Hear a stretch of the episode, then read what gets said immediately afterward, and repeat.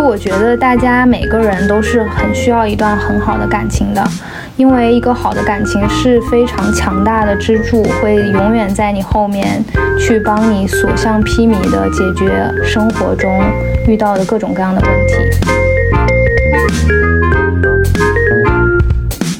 有的时候，我觉得父母对于我们，他们虽然说表达上可能有点强硬，或者是不是那么的轻松，但是他们终归需要希望的就是我们过得幸福和快乐，嗯，以及他们可能会对于我们很多的未来的选择，是因为未知，嗯，所以有一些担忧和恐惧。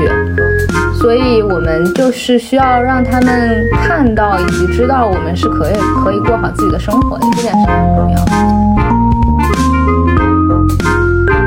在寻找伴侣这件事情，其实我觉得大家可以更勇敢去做更多尝试。大家好，欢迎来到自由之秋，我是张从。今天我们要。跟大家聊一个很有意思的话题，所以我们今天请到了两位嘉宾，一位是我们的老朋友 Lusa，Hello，大家好，我是 Lusa，又来了。另外一位嘉宾呢是第一次来我们的节目，呃，是也是我们的好朋友沈墨西，Hello，大家好。莫西是一个我的朋友中经历非常丰富、很有趣的人。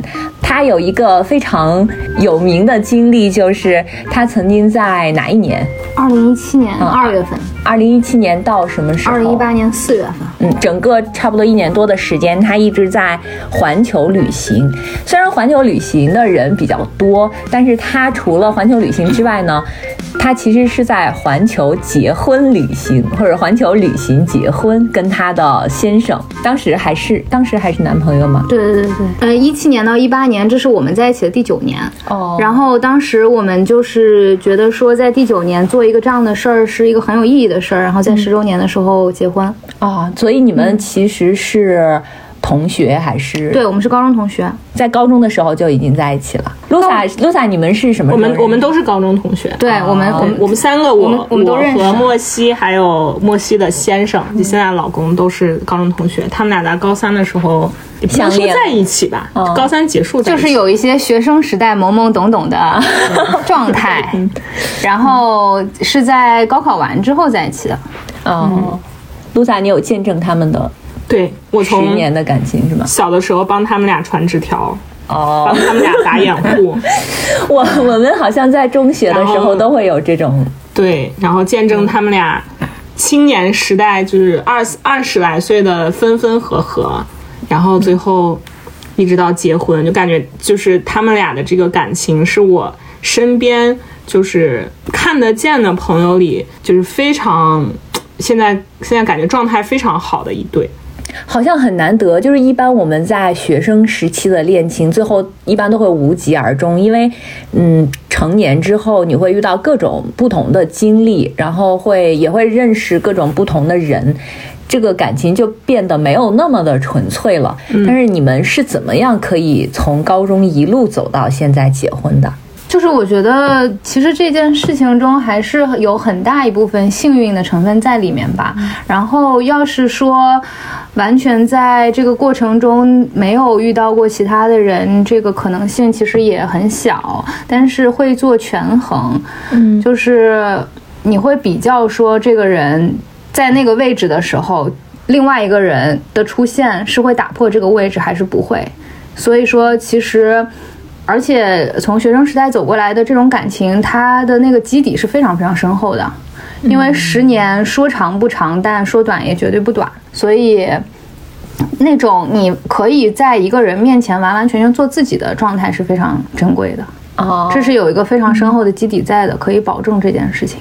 嗯，那你们从中学时一直到呃。大学，然后工作，你们自己会发生一些什么变化吗？就这个变化会影响到你们两个吗？其实我们两个状态是差别非常大的。就是当时高中完之后，我是非常正常的，就是考大学，然后读研。嗯，他是，其实他是呃军人世家哦，对，然后他，所以他大学就是国防生。哦。然后大学国防生毕业之后就进了部队。嗯，我本科是学日语的，然后去日本交换，这是我们第一次开始异地。其实大学的时候我们就是异地，当时是上海和广州，然后我去了日本，他还在广州，之后他就进了广东的部队。嗯，之后我去了香港读研，其实当时选在香港读研也是有想说可以近一点，对对对。嗯、这中间的话，我的状态是到处飞，然后我本身也是一个特别喜欢向外寻求一些探索的人。然后他是从小在又红又专的家庭里面长大的，我们家是那种从小就是基本上很少管我，就非常自由的状态，所以其实两个家庭背景是非常两极的一个状态。所以其实一开始的话，会有一些。可能会有一段时间会发现说，哎，呃，生活轨迹有点差别。然后这件事情在我读研的时候，有一个进入到了一个嗯比较大的触动的点。嗯。就是当时我在香港读书的时候，他在广东的部队，然后有一有一次，我们就说大家一起约在深圳吃饭，因为他的身份是没有办法来香港的。嗯我们每次都会在深圳见面，然后当时我有几个同学，就大家说一起吃饭。当时有一个女生，她的当时的男朋友是美国人，然后我们整个这顿饭的过程中，就是呃也会有一些学校里面的东西，然后有也因为可能有这个美国人在，所以我们当时的交流可能是中文和英文掺杂着来进行的。呃，我是几年之后才听到他有就是。呃，我老公现在老公讲说，当时那顿饭其实对他触动特别大，他当时有一种被世界抛弃了的感觉，哦，就是他觉得现在就是年轻人生活应该是这样子的，嗯，然后这件事情对他触动特别大，再加上当时我从香港毕业之后，呃，其实就是拿到了一个蛮不错的 offer，、然后我在纠结要不要留在香港，然后他是希望我不要留在香港，他觉得我如果留在香港的话，我们俩的生活路径会差别越来越大，就一定会走向分手这条路，所以，嗯，当时他做出了一个其实非常非常需要勇气的决定，就是离开部队。这件事情在他们家造成一个非常大的冲突，就是我觉得他妈妈可能花了很长一段时间来接受这件事情，因为在老一辈的人的思想，又是军人世家这样子的家庭环境之下，其实这种事情是让父辈们他们很难接受的。然后当时我觉得说，既然他为这段感情呃做了一个如此需要勇气的决定，我应该回馈一些什么。所以其实当时我也没有留在香港，然后我们就一起去广州了。这是我们在异地了六年之后第一次生活在一起。哦，卢萨，如果你遇到这种人生抉择，你会怎么选？我如果是年轻的时候，我也不知道我怎么选。但是现在的话，我觉得我可以为任何一段感情放弃我，我就前提是这个对前前提是这个感情我自己觉得非常好，就是只要他让我觉得非常笃定的话，我可以放弃我任何现在已有的工作和生活。就是我，因为我觉得，就是工作呀，然后你的事业其实随时都可以重新开始，而且我觉得，以我的呃勤勉和聪明才干，应该也不需要几年，我就可以重新可能找到一个自己呃做的比较好的工作。但是你遇到一个对的人这件事儿太难了，就是这个感情，我觉得比一切都重要。所以我现在是会这样选择的，啊，原来你是这种想法，我一直以为你会为了工作而放弃感情。不会的。我是一个就是嗯，摩羯的上升和太阳的巨蟹的较量。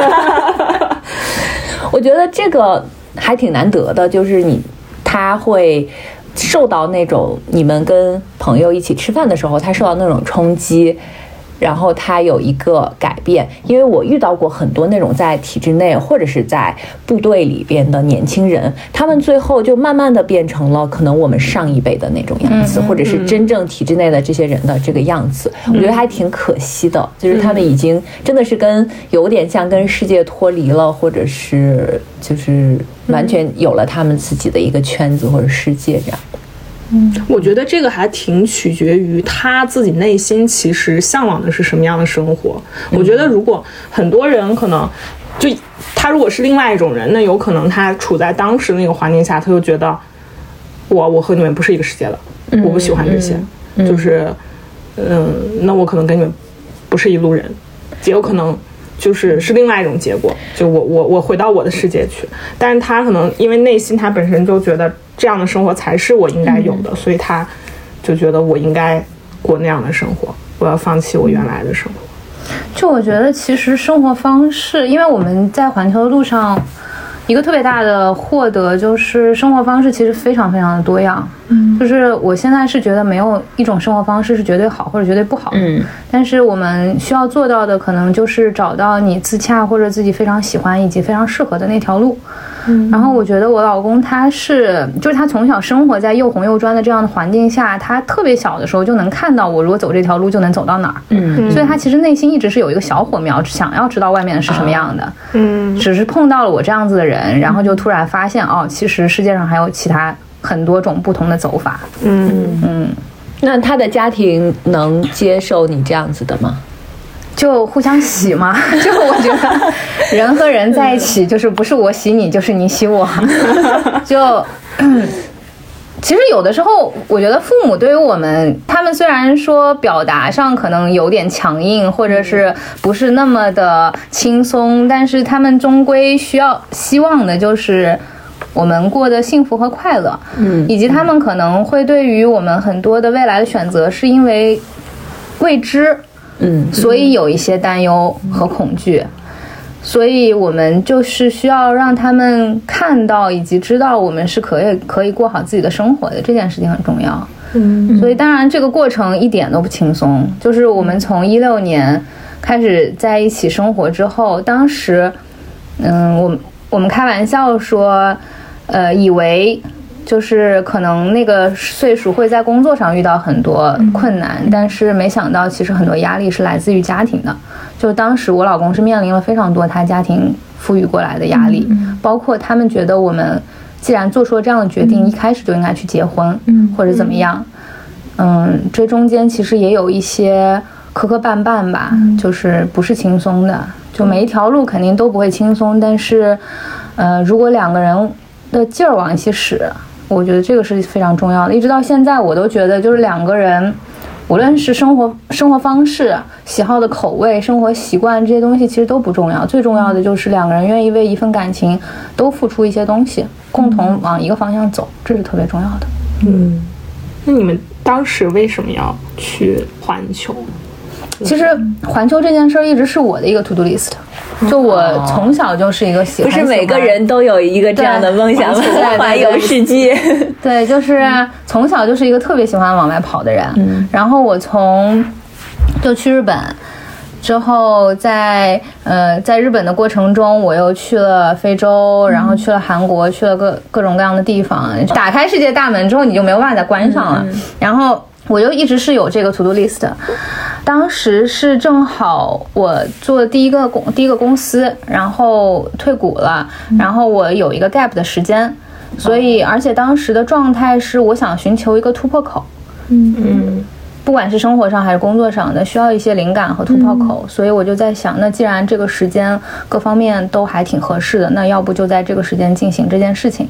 其实当时有想说是自己一个人去，还是找朋友去，那其实找朋友这件事情非常难，嗯。很难有人说跟你立刻说走就走，嗯。而且是一个看起来还不是很那么靠谱的事儿。之后，当时其实正好是我老公他遇到了两两件事情非常触动他，就是他呃家里面有两个至亲同时突然查出来癌症，哦，然后这件事情对他的生命观有一个特别大的触动。这是他的原话啊，他当时说：“人不应该当一辈子装在盒子里的人。”嗯，所以当时他说：“要不我跟你去吧。”然后我们当时真的就是花了一个星期，嗯，买了两个包，嗯，就登山的那种包，然后就走了。就其实是非常短很突然的决定。哦对，其实我觉得在很多大事情上的决定，反而没有我们想象中那么默契，可能都是一个突然的决定，对反而是会在小事情上做很多纠结。对嗯，我到底要选什么颜色的衣服？对对对对对。就是这种结婚、买房这种事、换工作这种事情，其实就是真的是一瞬间的事情。嗯嗯。那你们当时是还没有决定结婚，只是决定要去环球旅行，对吧？对，先去了哪里？就我们当时其实没有一个特别明确的细致的规划，只是说有一个大洲的概念，就是肯定是从亚洲出发，然后是亚洲、非洲、美洲、欧洲，对，大概是一个这样子的一个。进程。啊，所以是从亚洲出发嘛，就是先去了亚洲的一些国家，因为你也没有办法全部把所有的国家路线规划好再走，因为很多国家如果你签了很多签证，它是有有效期的，是吗？对，一是它有有效期，二是如果你签了很多国家的签证，你还没有去，呃，后续的国家看你有很多空签的话，就不会再签给你。而且其实签证这个东西是可以第三国签的，你可以边走边签。哦，嗯，所以就是我们就直接出发了，而且亚洲很多国家其实对于中国护照是免。签的嘛？嗯，对。嗯，你们是一直都在路上，中途没有回来，还是说中途还是会回来休整，然后再出发的？这我没有回来，他回来了一次还是两次？就是因为中间那个亲人哦，对，就是长辈嗯癌症过世的事情，然后他有回国。嗯，因为你们在那个途中的时候，你是有带着那个。头纱拍照，所以一直给人的感觉好像你们是在环球旅行结婚。就是当时因为就是你是准备。环球结束之后就回来马上结婚，还是在那个过程中？其实我们俩一直都没有，就是我们是没有求婚仪式的。然后，而且两个人好像是有一种不约而同的感觉，就是觉得其实在一起这么多年了嘛，就基本上就是这个时间节点了。然后又是一个比较有意义的时间，嗯，所以当时环球结束之后正好是十周年，就觉得应该是在十十周年的时候结婚。那既然这样子的话，做一个这样子的举动。其实是还蛮有蛮有挺有仪式感的，对对对，嗯，在这个过程中，嗯，除了有一些，就是你划分了大洲，然后国家，这个国家的什么地方，你是有很细致的规划吗？基本上是在上一个国家，就是往下一个国家进发的时候才会去查，嗯，去会做攻略这样子。而且其实整个环球，如果真的做环球这件事情的话，因为你长时间的待在路上，基状态不太会像我们平时旅游，嗯，就它有点像旅居的状态，会非常放松，就可能做一个大致的规划，但是有一个地方可能今天累了不想去了，或者是突然碰到一个什么有意思的地方又想去了，这种很轻松的、灵活的，呃，状态是比较持续整个过程的。你们就是确定了是一年，还是说不知不觉中花了这么长时间？我们在出发的时候基本上确定了一年，就觉得这个时间是一个大家都比较能接受的一个呃时间。有没有在这个旅途中遇到过你印象特别深的事情？挺多的。其实这个呃，就是环球旅行这件事儿，反而是让我更加认定这个人，觉得要嫁给他。所以在这个过程中，有一些事情还是印象挺深的。你会觉得他是非常靠谱、非常值得托付的。嗯，比如说有一次我们在印度，然后呃坐航空呃印度当地的航空公司，从应该是从孟买到加尔各答，呃香料航空，听名字就不是很靠谱。然后，然后。我其实也算是坐过飞机次数多的人，但我第一次遇到颠簸到空姐趴在地上，就是当时那个气流非常夸张，所有人就是从椅子上飞起来，就屁股完全是离开椅子的。然后当时刚发完午饭，嗯，咖喱满天飞，特别神奇。但是当时我老公的第一反应是先用手扣住我的头，另一只手把两个挡板挡上去，就是。就是前面小桌板放饭的挡上去，然后另另一只手保护我的头，嗯，就是这个当下的第一反应就还是很有安全感的。啊，这个是一件事儿。然后第二件事儿是，我们去爬乞力马扎罗，哦，嗯，当时我的那双鞋防滑不是很好，然后走在一个路上的时候，我就是一个一一脚滑出去，整个人摔懵，就是摔到那个就尾骨。直接黑掉，就眼前黑掉那种。然后我黑的一瞬间的同时，觉得从背后有一个风一样的人冲过来，搂住我，那种那种。然后就是他从后面冲过来，一一把拽住我的那个状态嘛，就是有一种你不用担心，你后面一定有一个人的那种感觉啊。然后还有就是啊，乞力马扎罗当时冲顶的时候，其实我最后一天状态不好，不是很好，就是我感冒了，其实挺危险的，就被向导劝退了。向导就觉得说你不要冲顶了，所以我是在帐篷里面等他们。嗯，呃，他冲顶是从前一天晚上十二点开始爬，爬到第二天早上八点。哦，整个爬一夜，而且，嗯，就是他们是很黑嘛，路也很不为什么。要选晚上呀？对这个问题，我也问过向导，为什么？就是呃，骑爬乞力马扎罗的呃那，反正我们走的那条路线一直都是一个这样的传统。然后向导告诉我说，因为白天的话，很多人都会放弃，因为你会觉得目标实在是太远了。哦，嗯，所以黑夜的话，你只能看到脚下，你就一步一步往前走。所以当时我在帐篷里的时候，那天晚上其实整个人的状态是担心的，嗯，因为我其实从小一直是一个挺心大、挺没心没肺的那种性格。然后我第一次有一种感觉，就是啊，你会担心这个人，然后会想得很细，就是这种感觉其实还蛮家庭感的。嗯。但是你你刚刚说的这个家庭感，好像你们都就从结婚到现在，一直到现在，你们也是两地分居的状态。你们有就是过过那种普通人的那种？有，啊，一五年到一七年是一起生活在广州，嗯然后一七年到一八年是一直在路上。嗯，在路上的状态其实是两个人每天二十四小时在在一起的，嗯对，都不是我们平时生活中大家还会工作什么的。之后，二零一八年回来之后，他是一九年中去的澳洲，嗯然后我二零年初的时候去澳洲跨年，嗯。因为疫情在那边滞留了一年，嗯，在澳洲也过了这种很日常生活的这种生活啊、所以其实各种方式你们都经历过。对。嗯，对，那像呃，你们在澳洲的这一年，就是这个经历也挺传奇的，就是因为疫情，你们都没有能够回来，对。正好给了你们在一起生活的这个对机会。对。嗯，他现在是在澳洲做什么？嗯，因为其实我们之后是有计划去澳洲生活，然后他现在在那边读书。哦，那就是呃，经过那个很丰富多彩的旅行，然后回归到了平静之后，你们有出现过什么不适啊？这种倒还真没有哎。其实我一直在想，我们两个人到底在生活中是有一些呃冲突，或者是说矛盾吗？因为很多人都会问我们这个问题，因为已经在十一起十年了，虽然中间异异地异国了六年，哦不，我们是环球结束之后在一起十年，现在已经在一起更久了。十十三十三年了，我们已经结婚三年了，快，时间好快啊！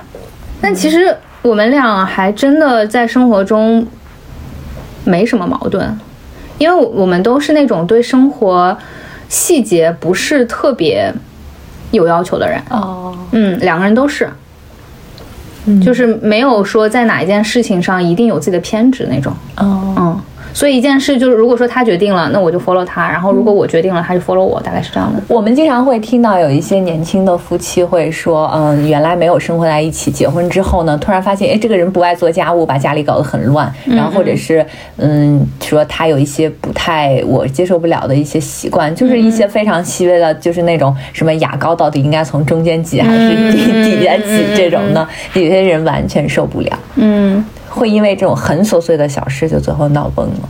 我们俩特别神奇，就是我们以前，嗯，因为在学生时代也没有这个概念嘛，就是一五年刚刚生活在一起，在广州的时候，就会无意间发现我们俩有很多细节的点是一样的，比如说我们俩刷牙都不用牙缸，哦，嗯，嗯，然后就是有一些这种细微点，然后其他的东西就我特别乱，其实反而，但是我觉得我老公是一个，我那天还在说，就是我觉得我是特别特别幸运，就是即便不是我，我觉得他也是会是一个好的伴侣，就是不管他跟谁，他都是一个会很好的伴侣，他是一个，嗯、安全感很足，因为他爸爸妈妈的感情很好，哦，安全感很足，然后情绪非常稳定，嗯。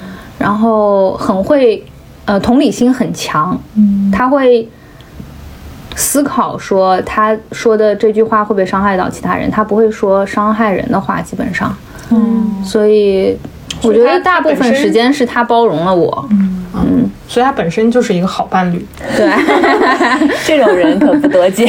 对呀、是的，是的。露。彩，你作为一个旁观者，你一路见证他们，你有什么感触吗？哎，我我还挺多感触的，就是因为我其实跟她老公也也是高中的时候其实就挺熟的，嗯，然后大学的时候，就是我觉得他作为一个男孩儿，他其实也在长大，然后以前呢，我其实没有特别确定，因为我一直都是。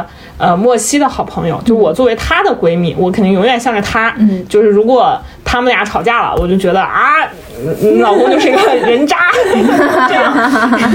就是，但是我印象最深的，就我感触最深的是，我去参加他们的婚礼。嗯嗯，就是当时对婚礼这个也非常的传奇。你们是在哪里做办的婚礼？其实我们最传奇的是我们在南极还有一个小的仪式，我们在南极做了一个结婚仪式。这个一会儿一会儿再讲。我先讲。我们主要 主要的婚礼是在巴厘岛。嗯嗯，你说。就是当时去巴厘岛参加他们的婚礼，然后之前我其实一直没有仔细想过，就是，呃，他们俩这个婚姻到底就是是什么样的。然后当时去巴厘岛的时候呢，因为他因为他们这整场婚礼都是他们两个自己策划和准备的，就是。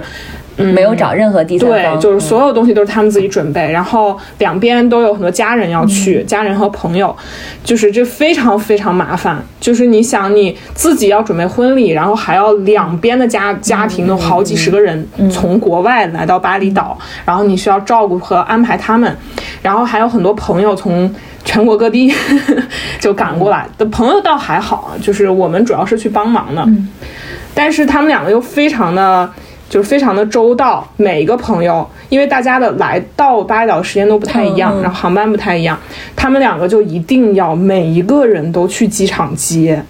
其实我们是觉得没必要，你们没有必要管我们，就是你们很多很多事情要忙嘛。但当时我们是觉得，就是来的都是最亲近的朋友和家人，对，就希望大家有一种。能感受到我们的真心的感受，所以我们当时就说，所有的朋友一定要记。对，就真的是那几天，就大家陆续来的那几天，我我觉得她老公，我都很担心他会猝死，就是在婚礼前猝死。每天就是因为很多人是夜班飞机嘛，就会半夜到机场，他就就不睡觉，就谁可能凑一堆儿可以接一次，然后就在机场去等，就是连续三四天一直都是这种状态，就一直在机场接人。这期间还要安排一些家里的人的事情啊，然后婚礼的事情什么的。然后家里人因为就是老人啊，呃，很多可能也不太懂英文，对，第一次出国就事情非常多，就是就是当时繁琐的事情特别特别多。我觉得我作为一个旁观的人，我都很难说，我如果处于这样的状态，我情绪会不会崩溃，我会不会特别生气？因为家里人有很多就是你。就是很令你生气的事情，琐琐碎的事情。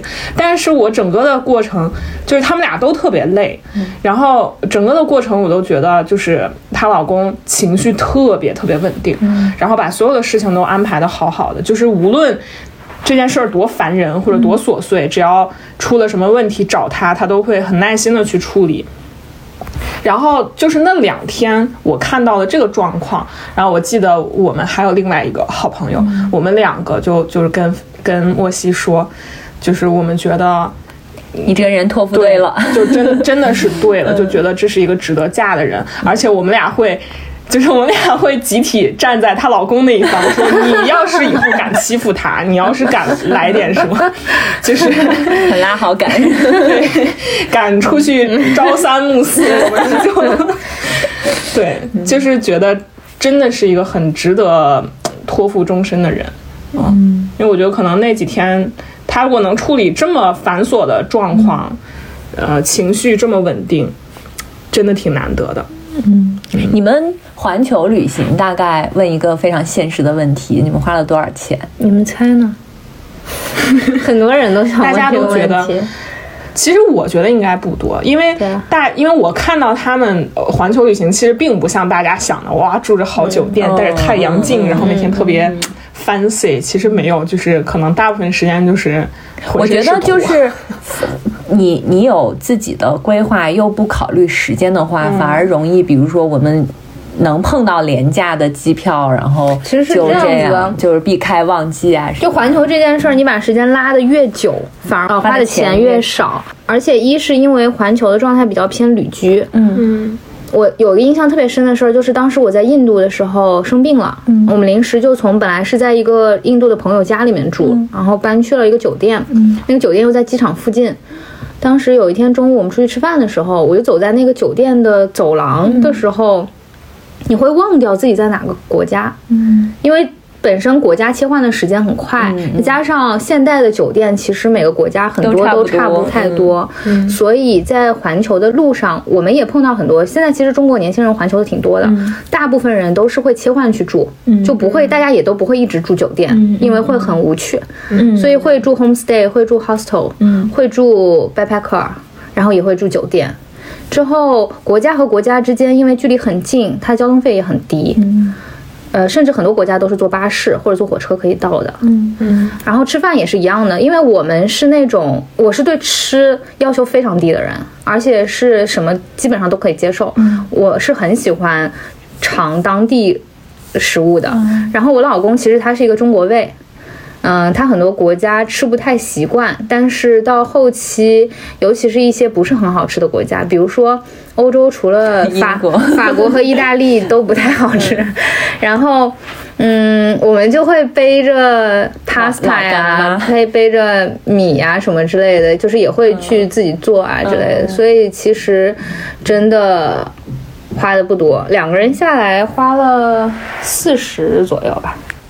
一个人二十左右，二十万，确实。包括了南极，包括去南极。哦，对，南极会。其实去南极两个人基本上就要花，我们当时买 last minute 的那个船票是六千刀，六七四万多块钱，嗯，然后加上你飞乌斯怀亚，住在乌斯怀亚的酒店，嗯，基本上去南极那一趟就是在一个两个人大概十万左右。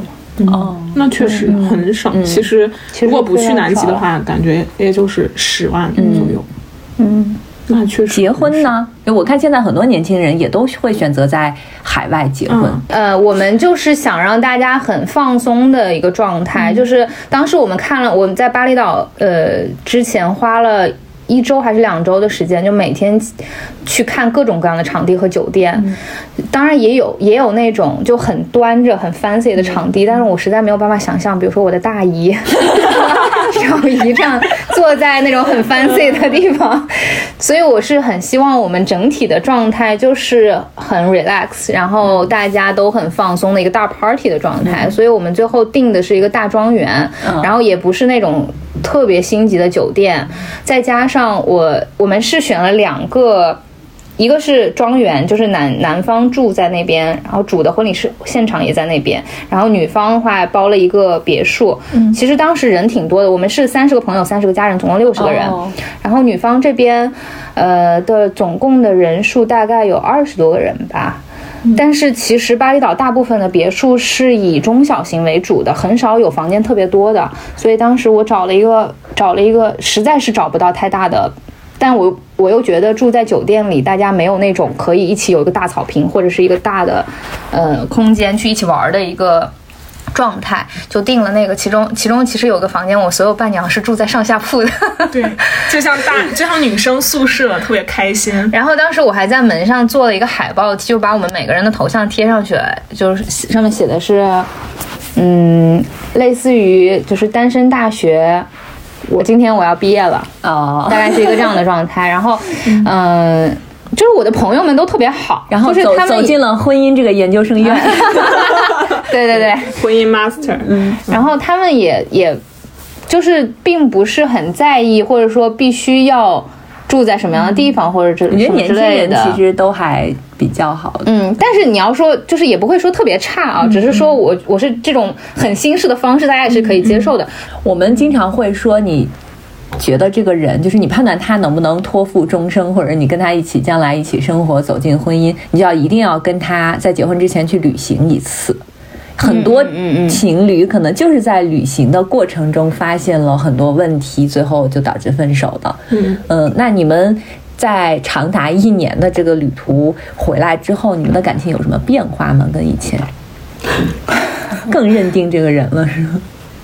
更亲密了吧？真的是这种感觉，因为一年的时间，一个一个人全天二十四小时在一起。其实我老公的人格，他以前是一个集体型人格，他以前是那种非常喜欢找朋友玩的，因为他爸爸妈他妈妈就是那样的性格，就是很喜欢呼朋唤友去玩的那种人，所以他以前是一个不太能独处的人。他说他真的是在环球期间练出来的，因为只能跟我讲话，所以就是这种亲密感就。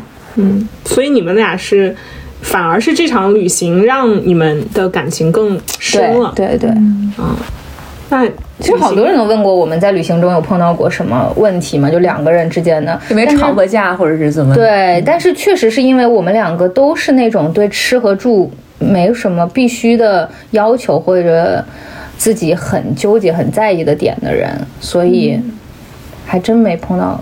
什么问题？我觉得可能沟通非常重要，就是你一定要把你的想法原原本本的说出来。经常我觉得有些人可能他不会沟通，就是觉得我怎么想的，你你跟我这么久了，你就应该能够看出来、察觉出来什么的，就是可能对方就并没有察觉出来。对对对对对，尤其是女生，女生特别会有一种误区，就是。觉得男生应该了解自己的体贴什么的，怎么可能嘛？男人这种生物，对吧？单线生物，所以你都会就是怎么想的都会告诉他，比如说我一定要吃到一个什么东西，或者我一定要去看到一个什么。他可能本身就没有一定要吃。对，我真的是一个，我对物质生活的要求极低。或者比如说我来到了这个地方，我我一定要想去这个景点，或者是这个我想去的心心念念的地方之类。就比如呃，可能也就是南极了吧。我当时知道乌斯怀亚是离南极最近的地方，然后我进了南美，所有的一切基本上都是为了去南极。就是在南美的其他国家几个国家，当然玩的也很开心啊，但是我的一个终极目标就是一定要去南极。在这件事情上。没有什么冲突，就他也会觉得说去南极很酷。嗯，你们在旅途中会遇到一些什么比较危险的事情吗？或者有些国家可能不是那么的安全？其实好几个国家都还蛮危险的，但是我们还真没有碰到特别危险的事儿。就是当时有在马达加斯加，嗯，其实马达加斯加的治安挺乱的。然后我们有晚上的时候挺晚的，在路上有。呃，就是走，其实一开始是很担心的，觉得这么晚哈，然后走着走着就看到几个警察，警察是扛着枪的那种，哦，然后觉得哎很安全了，结果警察过来管你要钱。马达加斯加是一个非常非常腐败的国家，嗯，然后。他会直接明着要钱是吗？对，那比如说你假装听不懂，不，他他会他会这样，他会说问你 passport，嗯，然后我们说呃在酒店，嗯，之后他就会找各种各样的理由，就暗示你。包括当时我在离境的时候，其实我觉得这个是一个以前几年旅游团，呃做的很不好的事情，就是中国很多旅游团为了嗯减少。事儿或者怎么样，会让很多会让很多中国游客，尤其是那种嗯，比如大爷大妈团，让他们在离境的时候给护照里面加小费。哦，我遇到过。然后这样子的话，就导致很多那种就是经济不是特别发达的国家，就是海关不是很正规的国家，他们会特别。关照中国人，他们觉得中国人的钱好要，嗯。嗯，而且中国人不太会像白人跟他们据理力争，嗯，所以当时我在离开马加斯加的时候，他们用特别特别傻的手段就跟我说，因为当时正好是我老公他家里有事情，然后他是他是先回国要待几天，处理完之后我们是一起要在坦桑尼亚再重嗯再相聚，嗯，我就要自己从马来加斯加去坦桑。然后我在离境的时候是一个人，我前面是两个白人，他们俩是非常正常就过了海关。然后到我那儿之后，海关就说你的名字在我们的呃有问题的名单上。我说不可能，我就是来旅游的。然后他就让我在一边等着，等着之后过了一会儿就来了几个人，就说你有什么问题啊？什么你就是暗示你嘛。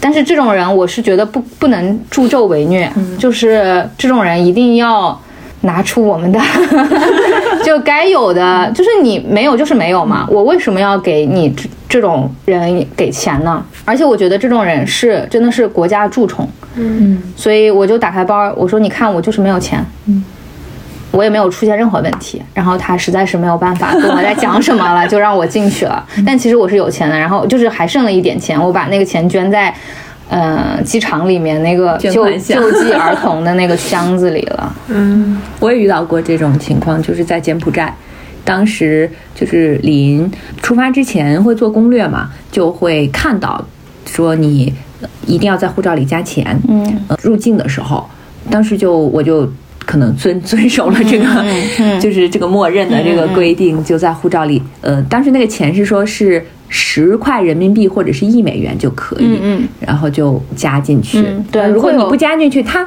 可能会让你在这儿耽误你的时间。对对，嗯。嗯，但是我没有仔细看那个攻略，就是没有想到在你离境的时候，嗯他会直接管你要，因为我当时就没有意识到嘛，我就直接把护照递给他，他就直接用中文跟我说十块钱。我才反应过来，但是我当时身上没有正好的十块人民币和一美元，嗯，我最后可能给了他，我不记得了，反正给了他一张特别大额的，就比如说我身上可能就剩一百块人民币了，我就直接给了他。嗯。天哪，赚大了！嗯。这个人，嗯。我我当时去柬埔寨的时候也是，就是我们是几个女生一起，然后她就当时他没有管我要，就是我们几个在不同的窗口，嗯，然后他可能我我也不知道为什么没有管我要，可能我看起来不是很好惹，然后另外一个我们的朋友可能看上去比较乖巧的一个女生，就一直被压在那里管他要钱，然后但是因为我没有跟他说过，就不给，嗯，然后反正在那儿拖了一会儿，嗯，最后还是进去了，反正没有给钱。他可能就是他们那些人都见每天见人见太多了，就他也见人下菜碟，对他也没理，嗯。嗯。就是看你好像不太好惹，然后好像语言也不是很好，就尤其那种可能感觉你也英文不怎么经可能也不好。常出国对，那种。管你要。你好像还会很害怕，然后看看上去不太好惹的人，他们就过了。所以我们有一个经验，就是以后要看上去不太好惹一点，把自己的肌肉亮出来。因为你的经历会比普通的同龄人要丰富一些，就特别是在感情方面的经历，就是你们、哦丰富吗？你们俩，我觉得那种谈过一百个男朋友的比较丰富啊，我这种 从头到尾谈了一个就结婚了，不丰富但是你们你们在你们两个在这个过程中经历会很不一样，啊。嗯，就是有有在一起的时候，也有不在一起的时候，还会遇到各种家庭的阻力，然后又一起经历过这么长时间的旅行，这种可能普通人不太会经历到。嗯嗯，那你有什么心得体会要？哎，心得体会，我记得有一有，我看过一篇文章吧，就是讲伴侣和感情这件事情，其中有一个观点醍醐灌顶。我觉得很多人可能都不会这么思考，但是当时那个作者的想法，我觉得非常对。他说，我们一生中为工作这件事情付出过多少努力？我们想一想，嗯但是为找到枕边人这件事情付出过多少努力？就当时我看这个话的时候，其实触动特别大，就是。那我是这种，就是在特别早的时候碰到了，就一路走到头了，嗯就嗯、呃的状态。但是我周围的很多人可能就是在寻找伴侣这件事情，其实我觉得大家可以更勇敢去做更多尝试。然后，如果碰到这么一个人，这个人我觉得没有天造地设的两个人，嗯，我也不相信所谓的真爱。我觉得真爱是用时间沉淀下来的，嗯没有看一眼就是就是的真爱，一定是要经历很多事情，经历一些不那么容易的时间和岁月才能沉淀下来的。那就像我前面说的，只要你能找到一个也愿意为这段这段感情付出一些的人，那这就够了。其他的东西都可以靠时间来打磨。嗯，我记得以前有一段时间，就是我在日本的时候，当时也是异地嘛。每年我回去的时候，我就会各种去想着说给他买什么东西啊，给他家里人买什么东西啊。那个时候其实还很小，就是在上学嘛。我印象挺深的是，我同学当时看着我说：“哎呀，我觉得你好累啊。”他当时是这样子的反馈，哦但其实可能在当下，因为我是一个很心大的人，但是如果说是一个心思比较细的女生，可能她也会觉得挺累的。一是你要异地，二是你还要去想这些这些东西。但是现在回头看来，我觉得是值得的，就像你为一份工作在付出一些东西一样。嗯，我们经常看到有些人会说异地恋非常不可取，就是当你需要关心或者是帮助的时候，那个人却不在你身边，那跟你们两个不在一起好像也也没什么区别。嗯嗯，异地这件事儿，就是异地这个状态，肯定是任何一个一段感情或者任何两个人都是不想要的。但是我们现实生活中会遇到这种情况，我觉得对于异地这件事儿，两个人一定要有知道他是什么时间有节点。就是不能漫无目的的异地下去，嗯所以这就是可能当时我们有想说，我有想说离他近一点，那去香港读书，然后他有想说我们要在一起，那就他从部队出来，然后我也有想说，既然他从部队出来之后，我就不要留在香港工作，嗯，这个决定是，呃，是他要求的，没有没有是说你你看到他有他从来不会对我有要求。就是我觉得可能我在他那里得到的安全感也有一点跟我父亲给我的有有点像，就是我父亲对我一直是那种，就是你愿意做什么都可以，嗯，就是没有要求。嗯，他也是，就是我所有一切都以我开心为主，然后只是当时我觉得说，既然他付出了一些，或者是说他牺牲了一些，那我可以做一些相应的反馈。嗯，当时做了这个决定，然后但其实我后来觉得，我可以叫他去香港啊。当时为什么没走这条路？但是我是一个不太容易后悔的人，嗯，所以我是觉得每条路，所以你其实对他也没有说要求你一定要怎么样，你们还是保持这种互相尊重的状态。他对我没有要求，但是一般就是我，我觉得我们家，就是我在生活上是完全不操心的人。就是我们家从大到小全部都是就是落地的东西，比如说水电啊，然后家里要怎么弄啊，什么这些都基本上都是他来操心。我觉得环环球这件事情可能给我们带来一个非常大的体会，也是就是生活的本质是什么呢？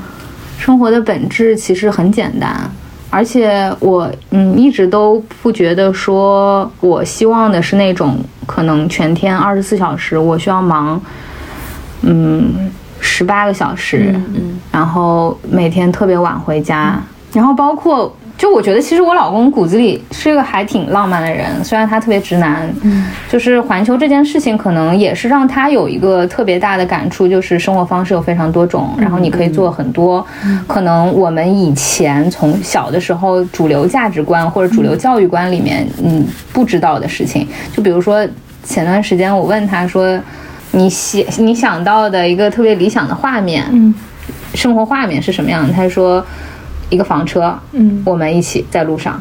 啊。就其实我们俩也之后还会有，就是我还有一个下一个目标是希望带着我们的孩子去环球，啊，嗯，还是希望再走一圈儿的。就是，嗯，我是一个那种，就是我觉得人要活够本儿，但是我对于活够本儿的这个，嗯，事情的看待，就是来一遭要看够自己想看的东西，要去探索到自己能探索的更多的东西。嗯，就你们走过的这些国家，你们呃有没有发现，就是不同国家他们不同人的生活方式都有哪哪些，都有些什么样子的？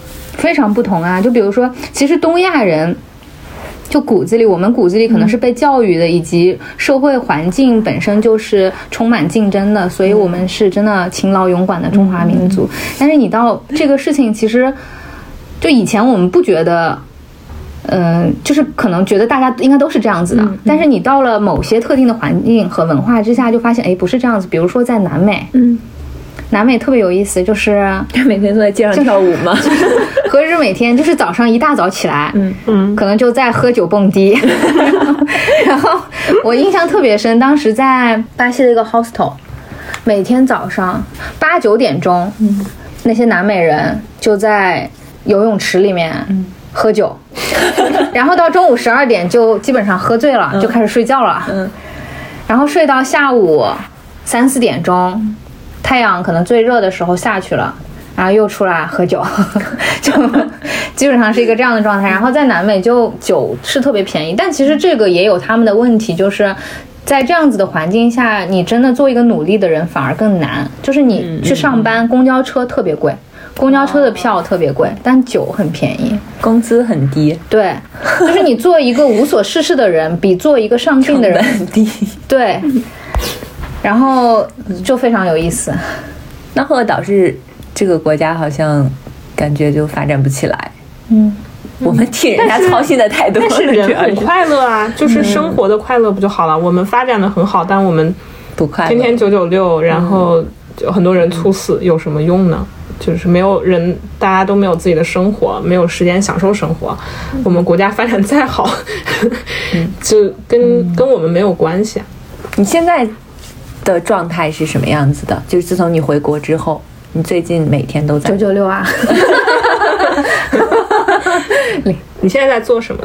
可以你是要在创业是吗？嗯，对，就是我们在筹备一个可可饮品的品牌，哦，嗯，呃，包括我前段时间还在写这个产品里面的信，嗯。然后就是说为什么要做一个这样子的东西，嗯，然后很多人都会问环球这件事情带给你的是什么？嗯，其实除了两个意识形态上的想法，第一个是人需要的物质真的非常少，嗯。就是我们两个人两个包走了一年，嗯，然后就是你需要的必须的物质其实真的非常少。然后第二个就是这个世界上的生活方式真的是非常非常多。然后第三个就是我在思考生活的本质、生命的本质是什么。然后我们去回想整个环球的历程，其实你回想到的都是某一个片段和当下的感受。包括我们其实，在生活中也是，你去回想五年前，回想回想十年前，你去回想的都是有一个给你印象特别深刻的画面和当时的感受。比如说我在乞力马扎罗上吃三明治的感觉，走在印度走呃瓦拉纳西边上踩到牛粪的感觉踩到牛粪什么感觉？amazing，没有，就是很多这样子。所以我我现在是觉得生活和生命的本质是一切感受的叠加，所以其实快乐是很简单的一件事儿。所以就是希望做一个很简单的可以传递给大家的快乐的东西，因为可可这个是，嗯、我们都觉所有人提到可可都是觉得健康、幸福、快乐。嗯。嗯。然后说起可可，又想起来一个嗯很有意思的画面，就是当时我们在南极的时候，在海中间，然后面对着冰山，嗯、探险队员递给我们了一杯可可，然后举着可可，就特别想敬自然，嗯，然后敬幸运，敬这一切的感受，嗯。中国人好像对这种饮品其实也都没有普及或者是流行起来，对一直觉得就是它是不是热量很高，或者是就是大家提到它是怎么变成健康的？大家第一个提到可可的感受都是胖和甜，嗯。但其实大部分人这样的感受是因为目前中国市面上的产品很多可可饮品里面加的最多的是白砂糖和植脂末，但其实可可本身是联合国公布的呃 superfood，就是超级食物，它其实对于嗯心脏，嗯，对于胆固降低胆固醇都是有很好的好处的，嗯。所以我们现在目前在打的一款产品就是，呃，可可粉排第一位，然后脱脂奶粉排第二位，之后是赤藓糖醇替替代了白砂糖。这样的话，一杯现在下来的卡路里在四十多大卡，嗯，其实低很多，非常低了。四十多是一个什么概念？一般我们奶茶的话，一杯是两百多大卡嘛。哦，就像我们现在也已经开始慢慢接受喝咖啡的时候不要加那么多糖和奶，嗯，就可能慢慢的我们也会接受可可这种饮品。对，就是我觉得中国人不是对于可可不认识，只是大家缺乏好的可可产品，所以就是希望用好的可可产品让家大家体会到一口简单的快乐吧。确实想起可可，就觉得冬天暖暖的，嗯 然后甜甜的。在不知道可可这个饮品之前，可能想到了冬天就是热牛奶、热巧克力这种。就是热巧克力就是热就是可可嘛，对我们基本上会说热热巧巧克力，对会会就很少会接触到可可。这种。对，它是一种植物是吗？是可可有豆子的。可可是就是可可是可可豆，就像咖啡的咖啡豆，嗯然后可可豆做成了巧克力。啊，啊，所以然后热巧的话，其实它是有两种做法，一种做法是直接用巧克力块儿把它煮化在牛奶里面，然后另外一种做法就是用可可粉去煮。哦，其实它是同源的。它的味道大概是什么样子的？苦吗？会这个就是看你的那个、嗯加的那个不同的匹配。假如说你加了牛牛奶或者是糖加的多，那它就不是很苦。如果说你这些东西加的比较低的话，其实它本身就有喜点喜欢那种苦味儿的就可以嗯，对。少加一点。好呀，那我们今天跟莫西和露萨聊了很多很有趣的经历，然后也分享给了年轻人们一些感情的观点，是非常值得我们学习的一些。嗯，大家如果想要了解莫西的一些过往的经历，可以去关注他的微博，微博的名字叫什么？叫沈墨烯，嗯三点水的沈，呃，墨是草字头的墨，莫非。墨菲的墨，西是古文中经常归去来来西兮的西兮。，沈墨西菲翁 F I O double N。嗯，大家可以去搜微博搜一下，可以关注他。有什么想要提问的问题，也可以直接在他微博里留言。对，欢迎来和我聊天。那春节期间，我们祝大家节日快乐，新年快乐，春节快乐，春节快乐。那我们今天到这里，拜拜。拜拜。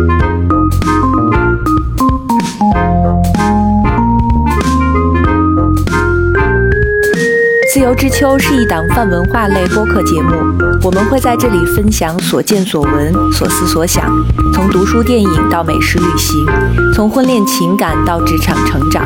我们想和更多有趣的灵魂一起，以微观生活记录时代流动。